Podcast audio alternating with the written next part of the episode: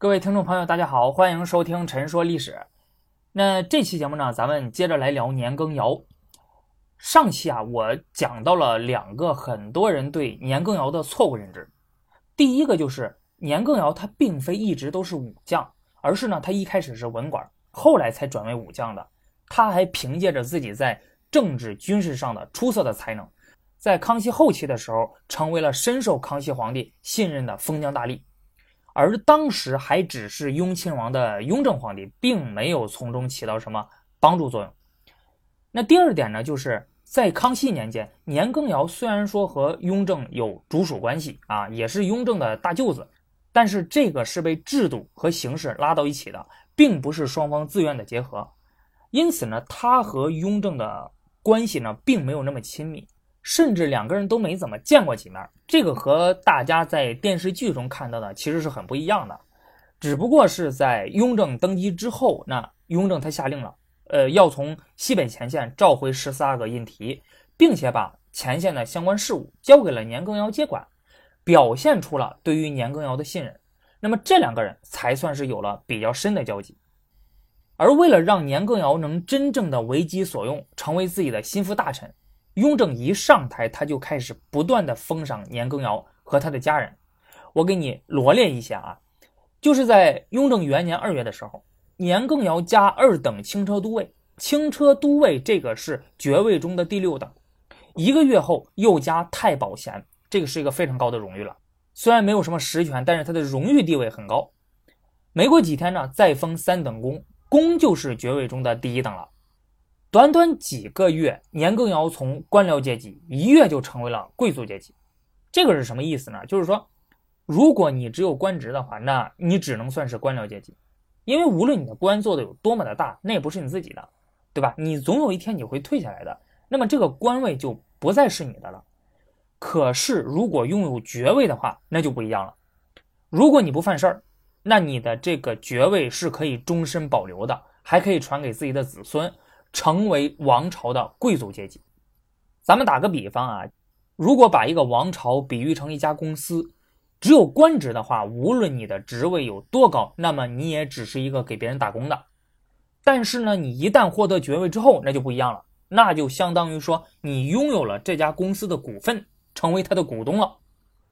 而除了年羹尧本人呢，年氏一家其他人也都得到了封赏。雍正一登基，他就启用了年羹尧的长兄年希尧暂时代理广东巡抚。在雍正元年正月的时候呢，雍正把皇家的钱袋子，也就是苏州织造兼虎树关监督，交给了年羹尧的妹夫。二月，册封年羹尧的妹妹年氏为贵妃，这个在后宫的地位呢是仅次于皇后的。年羹尧的父亲都已经退休将近二十年了啊，年虾龄嘛，他当时都八十多岁了。也获得了加尚书的虚衔，所以大家可以看到，雍正皇帝为了拉拢年羹尧，呃，这真是下足了血本。雍正之所以会大肆封赏年羹尧和他的家人呢，除了上面咱们提到的这些原因之外，那还有就是现实存在的一个严重的问题，让他必须要寻求年羹尧的帮助。在雍正继位之后，当时位于青海的蒙古和硕特部的首领罗卜藏丹津。他正在蠢蠢欲动，大有发动武装叛乱，从而割据青海、控制西藏之意。和硕特部是蒙古族的一支，在明朝末年迁居青藏地区，之后建立了和硕特汗国。啊，经过一系列的扩张啊，终于是控制了青海还有西藏。在清朝康熙年间呢，和硕特部归顺了朝廷，并且帮助清廷去打击反对朝廷的准噶尔部。所以康熙皇帝呢，对于他们一直是采用安抚和笼络的政策的，封他的首领为亲王，而其他的部族的首领呢，也都是各有爵位。但是呢，在康熙五十六年，也就是公元一七一七年，上期咱们也谈到过，蒙古准噶尔部入侵西藏，攻占了拉萨，那这样的话，和硕特汗国就灭亡了。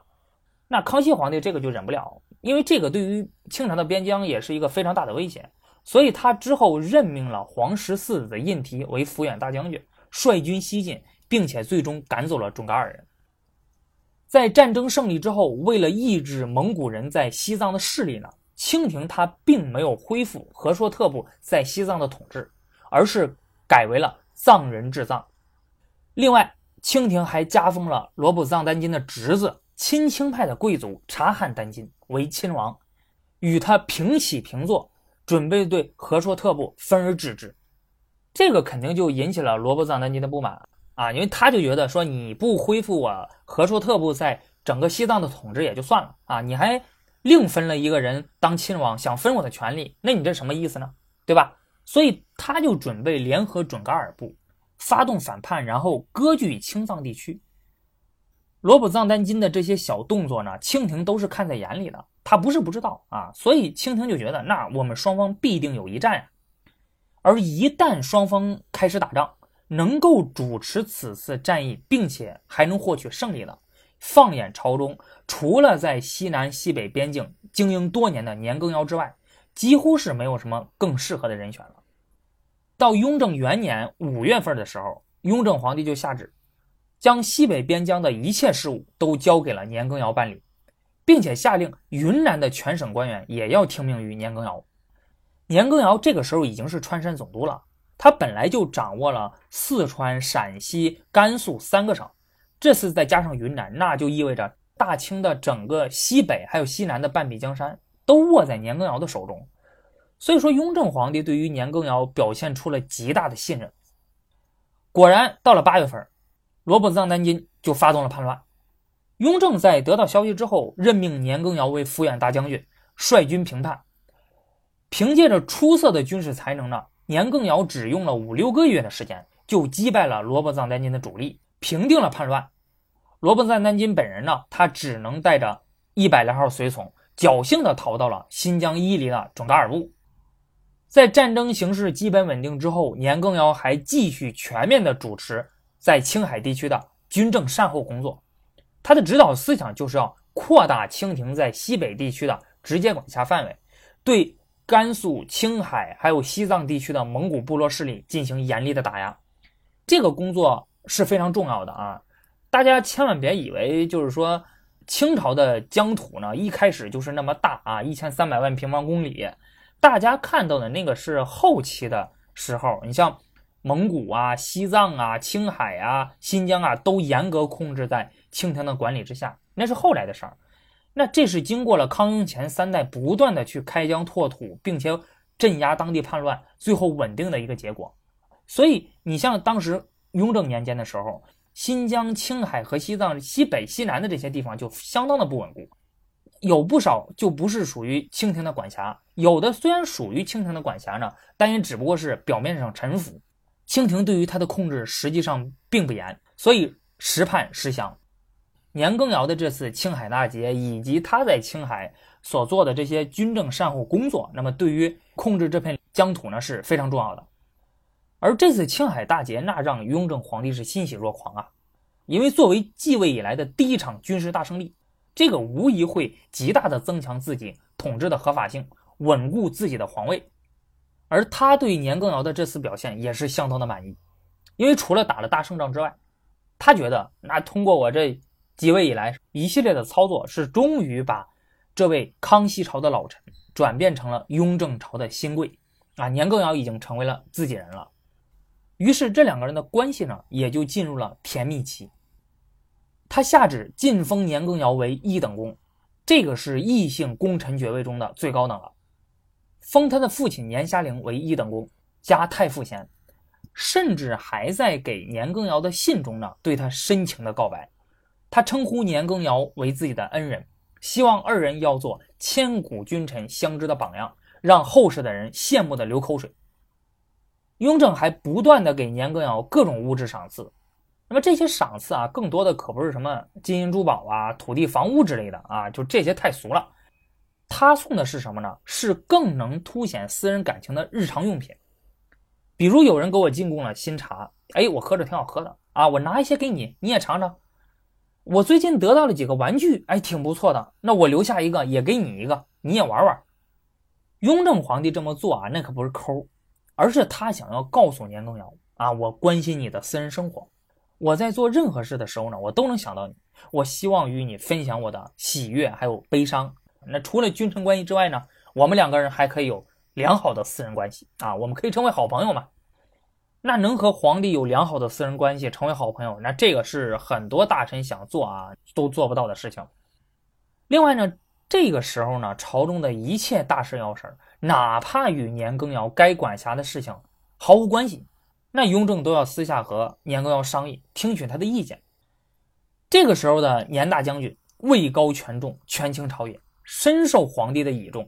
放眼朝中上下，已经无人可以望其项背了。雍正对年羹尧的过度优待呢，也引起了朝中一些大臣的反感。在雍正看来啊，你这些人那就是眼红、嫉妒啊，所以他呢其实也并不在意。但是吧，当其他两个同样深受雍正信任、被雍正视为左膀右臂的人与年羹尧产生了矛盾，表达对年羹尧不满的时候，那雍正可就不能不重视起来了。这两个人谁呢？一个是隆科多，隆科多他是雍正的舅舅，在雍正继位之前呢就支持雍正。所以雍正对他很信任，继位之后呢，任命他为吏部尚书，主管全国官吏选拔事宜。当时年羹尧总揽陕西、甘肃、云南、四川四省军政要务，对四省的官员仕途呢，拥有着非常大的发言权。他不断的以军功的名义呢，要求朝廷为他推荐的这四省的人员加官进爵。每次呢，他都是直接开个名单然后秘密奏给雍正，然后雍正一看，说没问题。就以圣旨的形式下达给吏部，让吏部直接办理，这个就在很大程度上破坏了吏部本身的选官流程。大家知道，吏部他选官是有自己的一套完整的流程的。现在年羹尧这么一搞，等于是说皇上给吏部递条子，说这个谁你给我任命啊？那这个在吏部而言看来肯定是有问题的嘛。而且年羹尧他每次推荐的官员实在是太多了啊，吏部呢不得不专门为其。另立了一个档案，叫年选，这个几乎就可以媲美当年平西王吴三桂的西选了。那前面我们也提到过，就是雍正在这段时间里，他经常就朝中事务询问年羹尧，而年羹尧吧，也从来不知避讳啊，什么话都敢说。像除了西部四省官员之外，这个你说是你管辖的范围之内，那你表达意见也就算了。年羹尧他还对中央以及其他各省官员的任用。提出意见，说这个人我觉得不行，哎，说那个人我觉得挺好的。雍正出于对他的信任呢，也经常会采纳，然后就下旨了。吏部一看，那皇上都下旨了，你又能说什么呢？那也只能照办了。那你想想，身为吏部尚书的隆科多，他能忍得了吗？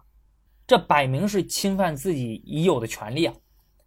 而且年羹尧他对隆科多本人也不太看得起。他就觉得隆科多这就是一个非常普通的人，也没有什么本事，凭借着是皇帝的舅舅才当上了这么高的高官。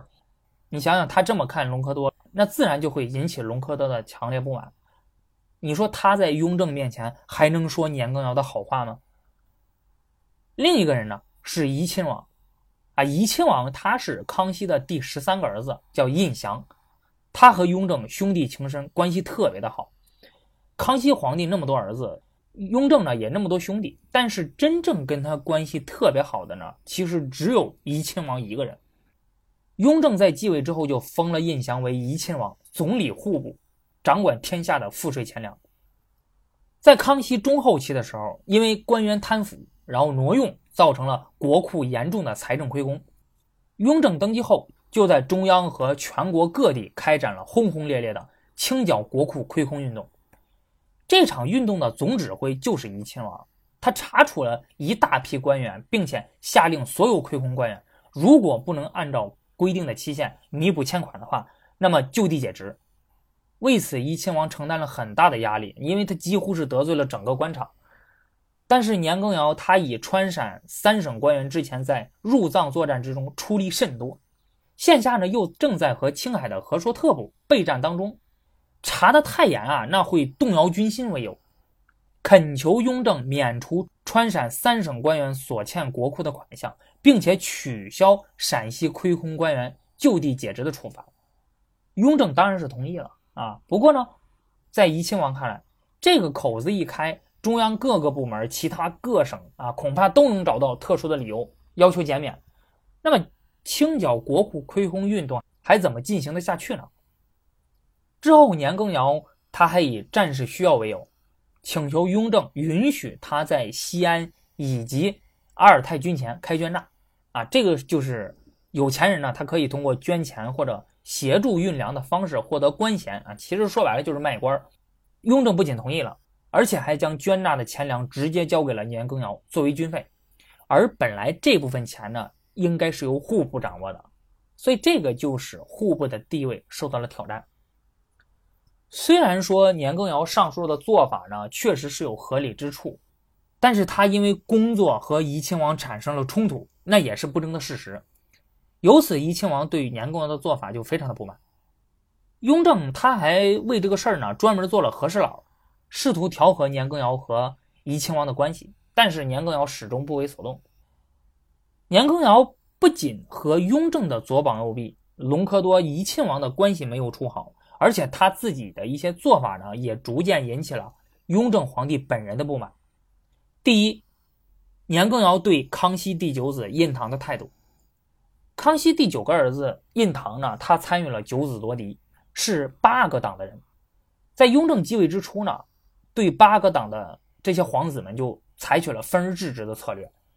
他以军中不可无皇子为由，命令胤堂前往甘肃，后来又随年羹尧前往西宁。啊，表面上说就是让他去监军，对吧？那事实上其实就是被发配边疆了。然后让年羹尧看着他。雍正把印堂这位政敌交给年羹尧看管，一是出于对年羹尧的信任，二就是对他的考验。因为前面咱们说过，年羹尧是纳兰明珠的孙女婿，而印堂呢也与明珠家族有联姻，所以这两个人很早就有交往了啊，也是熟人。雍正借此想试探一下年羹尧到底有没有和八个党划清界限，到底是不是站在。自己这一派的人，不过年羹尧显然是没有想到后一层的这个意思。他对于印堂的监管工作呢，并不怎么上心。一开始就只是隔三差五的在军报里面顺便提几句啊，说这个印堂怎么怎么怎么样。后来在雍正的再三询问之下，才系统的汇报了印堂在西宁的生活情况。可是后来啊，年羹尧放松了印堂的监管。不仅允许他经营买卖，而且还允许他与欧洲传教士有交往，甚至对印堂在西宁所犯的错误进行开脱。这个就让雍正非常的恼火。而雍正他明里暗里提醒过年羹尧很多次，说要对印堂严加看管，进而罗织罪名，然后把他给除掉。但是年羹尧置若罔闻。年羹尧之所以这么做呢，一是因为他和印堂是熟人。那胤堂还是对自己有知遇之恩的康熙皇帝的儿子，他就不忍心啊，为了取悦雍正而虐待甚至除掉胤堂。第二，年羹尧自视甚高，他从来就没有把自己当成是雍正的私人还有奴才，他认为我是朝廷的大将军啊，我的首要职责那就是带兵打仗，保卫疆土，而不是参与皇室斗争。第二，年羹尧身上有着喜欢奉承。爱慕虚名、飞扬跋扈的性格弱点，年羹尧存在的一些性格弱点呢，激化了他和雍正的矛盾。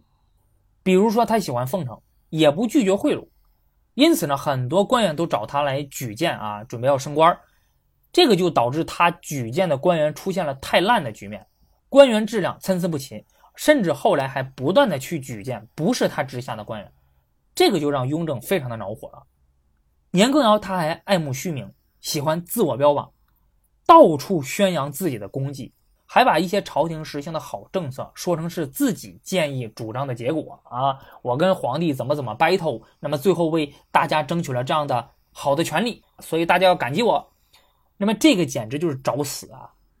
雍正希望的是啊，或者说古代的皇帝们都希望一件利国利民的好事做出来之后呢，提议的大臣能够谦逊低调。只称颂皇帝的圣德，标榜皇帝的功绩，说那这个都是皇上圣人浩荡的结果，你不能到处宣扬，这说这是你自己提出来你自己的功劳啊，对吧？那你这不是找死吗？所以在古代做官，你要想做的长久、得以善终的话，一定要牢牢记住八个字儿功归于上，过归于己。年羹尧个性张扬，骄横跋扈。我相信大家在看相关影视剧的时候啊，那对于年羹尧的这一点的印象应该是最深刻的。说实话啊，我当时就一度怀疑啊，年羹尧他是不是活得不耐烦了啊，故意这么做，他想找死。年羹尧他在西北的飞扬跋扈，那雍正早就有所耳闻了，但是毕竟是没有亲眼见过的，感受不深。在雍正二年，也就是公元一七二四年年底呢，在青海大捷半年之后。年羹尧回京述职了，这一次雍正是亲眼见到了这位位高权重的年大将军是有多么的不可一世。在进京的路上，他大讲排场啊，要求沿途呢电道叠桥，沿街铺面全都关了。到了直隶的地界，也就是今天河北，要求跟他同级的直隶总督向他下跪。到了京城，王公以下的文武官员到郊外跪迎。跪着迎接他，那他看都不带看一眼的，骑着高头大马就走了。在京城的街道上遇到了王公贵族，下马向他表示问候呢，他也只是稍微点点头而已。就连他在和雍正会面的时候，也不遵守礼仪，大大咧咧的两腿这么张开着坐啊，显得自己有多么有气势。这些行为，你别说是皇帝了，就是一般人，谁忍得了自己的下级这样呢？可以想见，那当时年羹尧那个神态啊，那是多么的嚣张跋扈，说白了就是欠揍。雍正这次近距离的接触过年羹尧之后，那必然就是窝了一肚子的火。第三，年羹尧拥兵自重，功高震主。年羹尧在川陕等地经营多年，势力盘根错节，不但本人军事才能出众，而且手握兵权。就连当地主要的文武官员也大都由他推荐任命。咱们前面也说到了年选嘛，当时在川陕核心地带呢，几乎就不存在对于年羹尧的牵制势力。而放眼朝中上下，能够在军事上和年羹尧集团抗衡的人也不多。西北、西南地区已然快成了年羹尧的独立王国了，再发展下去的话，恐怕就会有藩镇割据的情况出现。再说，年羹尧身边还有印堂这样具有皇位争夺资格的皇室成员，年羹尧在监管印堂仪式上的表现呢，也让雍正很不放心。雍正就想，你说万一要是年羹尧心存异心，对吧？拥立印堂，再和京中其他反对派遥相呼应，那么这个就会对极为合法性有瑕疵的雍正造成极大的威胁。基于以上三个原因呢，雍正最终决定。要拿下年羹尧，那么在处置年羹尧的问题上，雍正具体采用了什么样的策略和步骤呢？这个我们下期再说。